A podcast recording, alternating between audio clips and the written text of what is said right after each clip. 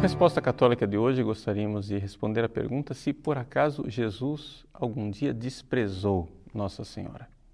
Existe uma passagem das Sagradas Escrituras, que é São Mateus capítulo 12, versículos de 46 a 50, onde parece que Nosso Senhor faz pouco caso da sua mãe. É aquela passagem conhecida onde alguém diz: Olha, a tua mãe e os teus irmãos estão lá fora e querem falar contigo. E Jesus responde: Quem é minha mãe? Quem são meus irmãos?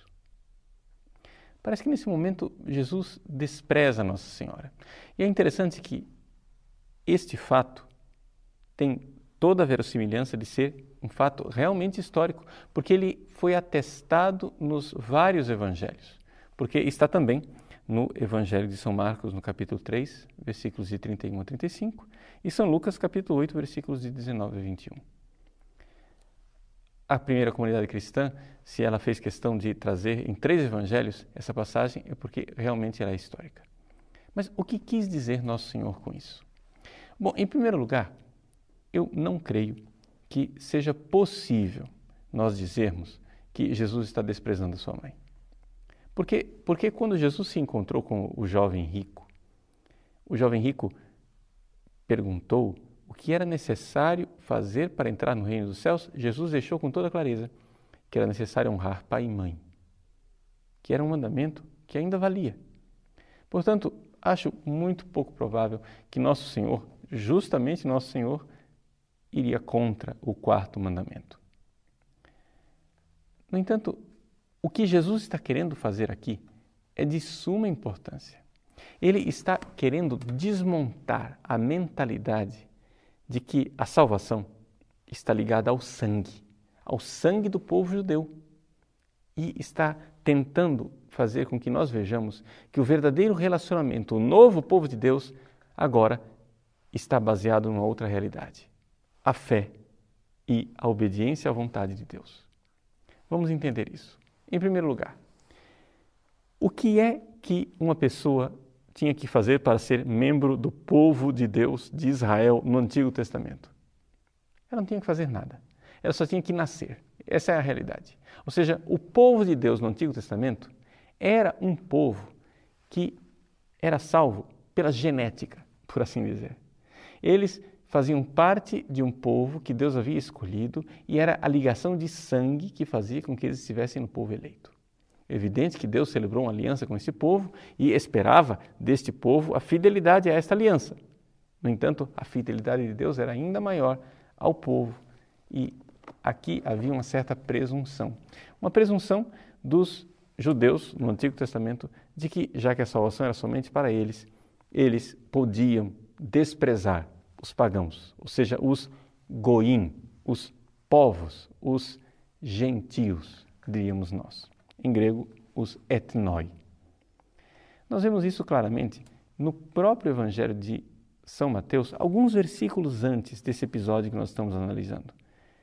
Jesus diz assim: que uma geração perversa e adúltera busca um sinal, mas nenhum sinal lhe será dado.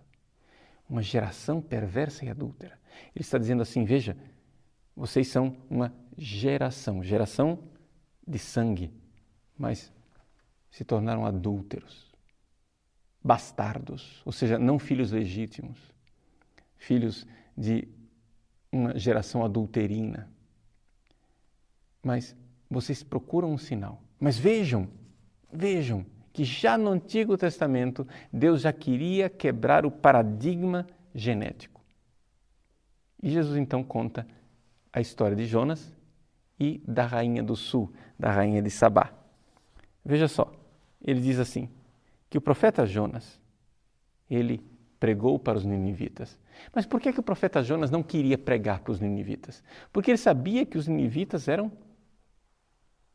gentios, eram gente que não pertencia ao povo de Israel. Como é que Deus agora vai salvá-los? Ele queria ver que aquela cidade se destruísse mesmo. No entanto, Jonas prega, os ninivitas se convertem e Jesus diz assim: No dia do juízo, os habitantes de Nínive se levantarão juntamente com essa geração e a condenarão. Vocês são judeus, vocês têm a raça eleita, vocês têm a genética, vocês têm o sangue. Sim, mas os ninivitas que não têm nada disso julgarão vocês porque eles se converteram. E aqui, se eles ouviram Jonas, aqui está quem é maior do que Jonas. A mesma coisa a rainha de Sabá, ou seja, a rainha do sul, da Etiópia.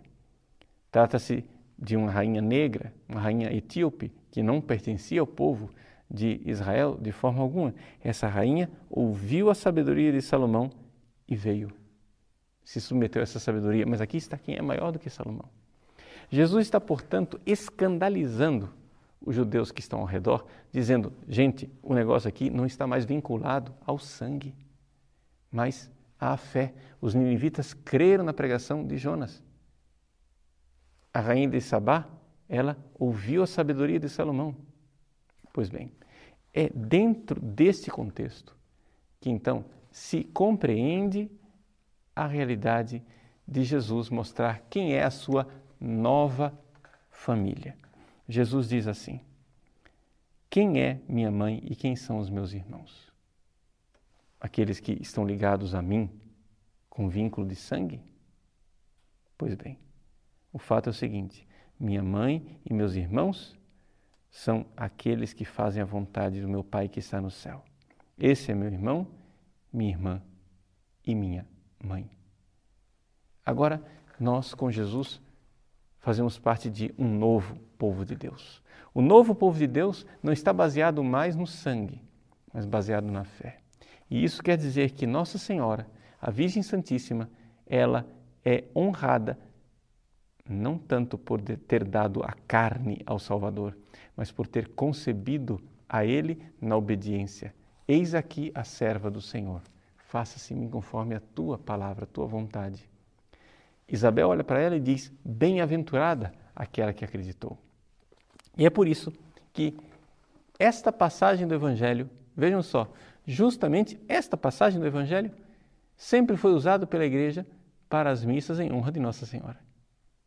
A Igreja Católica, ela poderia pegar esta passagem do Evangelho, varrer para debaixo do tapete, escondê-la, de tal forma que ninguém se desse conta de que ela existe. No entanto, a nossa atitude ao longo dos séculos foi exatamente o contrário. Se vocês forem pegar o missal de São Pio V, o missal que se celebrava até a reforma litúrgica de 69, vocês vão encontrar que nas missas votivas de Nossa Senhora, o evangelho que é proclamado é exatamente este. Para honrar Maria, a igreja se recorda: quem é a minha mãe? A minha mãe é aquela que faz a vontade de Deus. Portanto, Jesus de forma alguma desprezou Nossa Senhora. Esta é a interpretação da igreja. A igreja que nos dá a Bíblia nos dá também a interpretação. Se você gostaria de ter respondido a sua dúvida também a respeito dessa história de irmãos de Jesus, quem são os irmãos de Jesus, pode acessar o nosso site e irá encontrar ali também uma resposta católica a respeito do, dos irmãos de Jesus e quem são esses irmãos.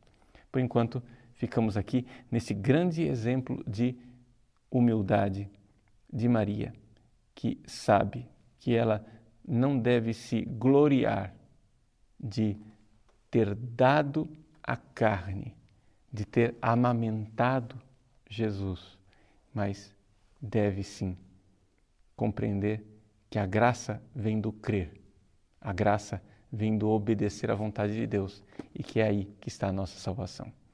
Maria foi grande porque creu. Maria foi grande porque fez a vontade de Deus.